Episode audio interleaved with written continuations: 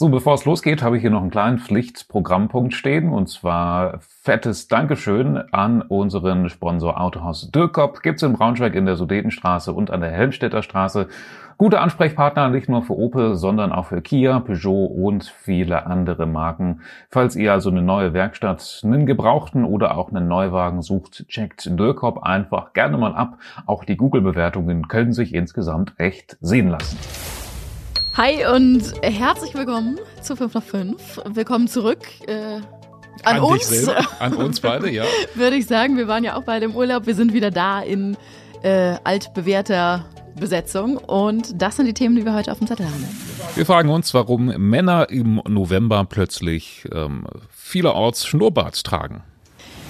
Es gab einen Tagesausflug von Braunschweig nach Neapel und das hat für richtig große Proteste am Flughafen gesorgt. Und der Harzturm am Torfhaus ist endlich eröffnet.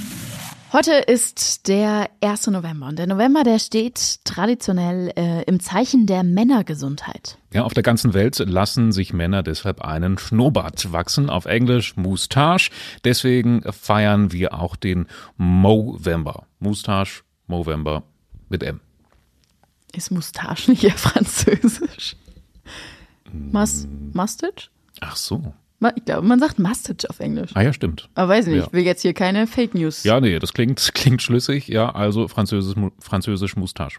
Naja, ist ja auch egal. Es geht auf jeden Fall darum, dass Männer auch ein bisschen mehr auf sich achten sollen. Also zum einen, was zum Beispiel die psychische Gesundheit angeht. Also ähm, muss man sich mal vor Augen führen, rund 75 Prozent der Selbsttötungen werden zum Beispiel von Männern begangen. Aber es geht natürlich auch um so Sachen wie Krebsvorsorge. Ja, denn noch immer gehen Männer viel weniger zur Vorsorgeuntersuchungen als Frauen das tun. Bei Frauen hat sich das anscheinend schon ein bisschen mehr etabliert. Männer sagen äh, wahrscheinlich immer noch eher, schiebe ich schön weg vor mir. Das ist aber trotzdem jetzt der Aufruf an euch alle. Ruft an beim Arzt, macht einen Vorsorgetermin. Besser ist es, hinterher kann man es nur bereuen und ja, der Schnurrbart ist dann eben das fragwürdige Mittel, um darauf aufmerksam zu machen. Wir unterstützen das natürlich, ob ich mir jetzt einen wachsen lassen soll. Ich wollte gerade sagen, also äh, mm. momentan alles ganz kahl rasiert hier. Wir ja. machen Ende der Woche nochmal ein Vergleichsfoto. So, am Braunschweiger Flughafen starten ja ab und an mal so richtige Urlaubsflieger nach Mallorca und so zum Beispiel. Jetzt am Wochenende konnte man von Braunschweig nach Neapel in Italien fliegen. Für einen Tag nur. Morgens hin, abends zurück. 160 Passagiere haben das Angebot genutzt, sind mitgeflogen, ähm, haben in Neapel dann Mittag gegessen, sind abends zurück nach Braunschweig und äh, ja, hat so 500 Euro pro Person gekostet. Ja, das ist schon ein guter Satz für einen Tag. Ähm, obendrauf gab es für alle Passagiere allerdings noch eine ganze Menge Protest. Vorm Flughafen Braunschweig-Wolfsburg haben sich nämlich Demonstranten versammelt, vor allem Klimaaktivisten mit vielen Plakaten, ähm, auf denen äh, dann eben stand, dass man so eine Flugsause einfach äh, nicht mehr machen, nicht mehr bringen kann und äh, kritisieren deshalb auch den Reiseveranstalter der Schmidt, der hinter diesem Tagesausflug steckt.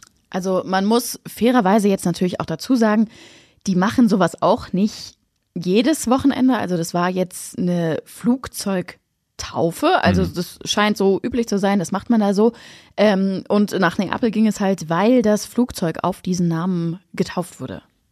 Ich würde wirklich gern wissen, wie die Passagiere auf die Aktivisten reagiert haben. Es scheint nämlich tatsächlich so gewesen zu sein, dass die Klimaaktivisten die Passagiere direkt konfrontiert haben, so nach dem Motto, ey Leute, ihr vernichtet unsere Lebensgrundlagen. Das, was ihr da jetzt heute macht, nach Neapel fliegen für einen Tag, das müsste eigentlich schon lange verboten sein. Interessant finde ich aber auch, wie der Reiseveranstalter auf diesen Rummel um diese Proteste reagiert hat. Also wir haben da vor einer Weile ja auch schon mal drüber berichtet, als mhm. das aufkam. Äh, und die haben sich echt gewundert und die konnten das eigentlich überhaupt nicht, nicht nachvollziehen. Also warum da jetzt Leute auf einmal gegen diesen Flug protestieren. Ja, das äh, ist irgendwie ein bisschen merkwürdig. Der Geschäftsführer von der Schmidt hat nur gesagt, äh, so eine Sonderflüge finden ständig in Europa statt. Und als kleiner Ausgleich werden die Erlöse jetzt in diesem Fall von der Schmidt auch noch an den Zeitungsfalls der Braunschweiger Zeitung gespendet. Damit werden dann tausend Bäume gepflanzt. Das als ja, kleine Kompensation. Also hängen wir auch noch mit drin. ja, was soll man dazu sagen? Ich weiß es nicht. Also Eigentlich ist das Fazit doch relativ eindeutig, dass sowas Quatsch ist für einen Tag nach Neapel. Ja, also ein Tag finde ich auch zu, zu dolle. Ja, das scheint mir eine Tradition zu sein, die man wirklich mal ohne große Schmerzen ähm, abschaffen sollte. Wir äh, bleiben beim Thema. Wir können jetzt ganz elegant überleiten, denn man muss ja gar nicht bis nach Neapel fliegen. Auch bei uns gibt es super Attraktionen, vor allen Dingen im Harz. Ja, man muss einfach nur oben ans Torfhaus fahren. Da wurde nämlich, ich glaube, es ist sogar der höchste Aussichtsturm Deutschlands eröffnet nach langer Bauzeit. Jetzt ist es endlich soweit. Der sogenannte Harzturm ist jetzt endlich fertig und ab sofort soll der jährlich tausende Besucher andocken. Also man kann per Treppe hochgehen oder per Fahrstuhl. Oben gibt's dann einen Skywalk mit so einem Glasboden, obwohl ich mich tatsächlich frage, was will man da sehen? Ja, den Parkplatz darunter wahrscheinlich dann. Aber Skywalk ist, glaube ich, Klassiker. Ne? Alle großen Aussichtsplattformen haben sowas. Ich bin gerade noch mal am googeln. 65 Meter hatten wir gesagt, ist der Torfausturm hoch. Wie hoch ist denn hier zum Beispiel der Eiffelturm? 110. Ja, also 102. Gute Weiß Hälfte vom Eiffelturm kann man da hochsteigen. Weiß Hat ich nicht. Wie hoch ist denn der Eiffelturm? Das habe ich jetzt einfach mal behauptet. Ach so. 330 sogar. Oh, Ach, 330, das ist ja gar kein Vergleich. 65 Meter Harzturm und 330 Meter Eiffelturm ist auch mal ein guter Unterschied, aber ich meine, im Harz ist man ja eh weit oben und ja, die Aussicht ist dann bei gutem Wetter bestimmt trotzdem nett, nur heute soll es recht trüb Es geht ja aber auch da ein bisschen drum, wie man runterkommt. Das geht nämlich dann per Rutsche. Äh, also hat man auch irgendwie noch ein bisschen den Adrenalinkick. Das stimmt. Wenn man nicht so weit gucken konnte. Ja, ich würde mal tippen, Stefan Weil hat ähm, ähm, die Treppe nehmen müssen, äh, nicht die Rutsche, der war heute auch zur Eröffnung da. Ähm, wahrscheinlich generell großer Promi-Auflauf. Der Aufzug, habe ich gelesen, funktioniert eventuell noch gar nicht. Das heißt, ab morgen, wenn der Turm für alle anderen Besucher eröffnet ist, muss man dann, soweit ich weiß, noch die Treppe nehmen. Fridays for Future macht ja tatsächlich groß von sich reden gerade. Vor allem äh, Greta Thunberg wird scharf kritisiert ähm, und auch jetzt nicht irgendwie mit einer Kleinigkeit, sondern der Vorwurf lautet Antisemitismus. Es ging um Instagram-Posts. Ähm, da ging es um einen Völkermord durch Israel an die Palästinenser. Ähm, es war von einem Apartheidssystem Israels die Rede. Also es hat sie gepostet. Ähm, und hat aber eben auch kritisiert, dass die Opfer des Massakers der Hamas eben gar nicht erwähnt wurden.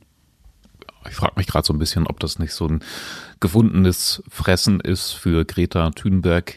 Gegner, weiß nicht, ob ich mich da ein bisschen zu weit aus dem Fenster lehne, aber ich denke immer an diese Autos, die so Anti-Greta-Aufkleber hinten am Aufpuff kleben haben.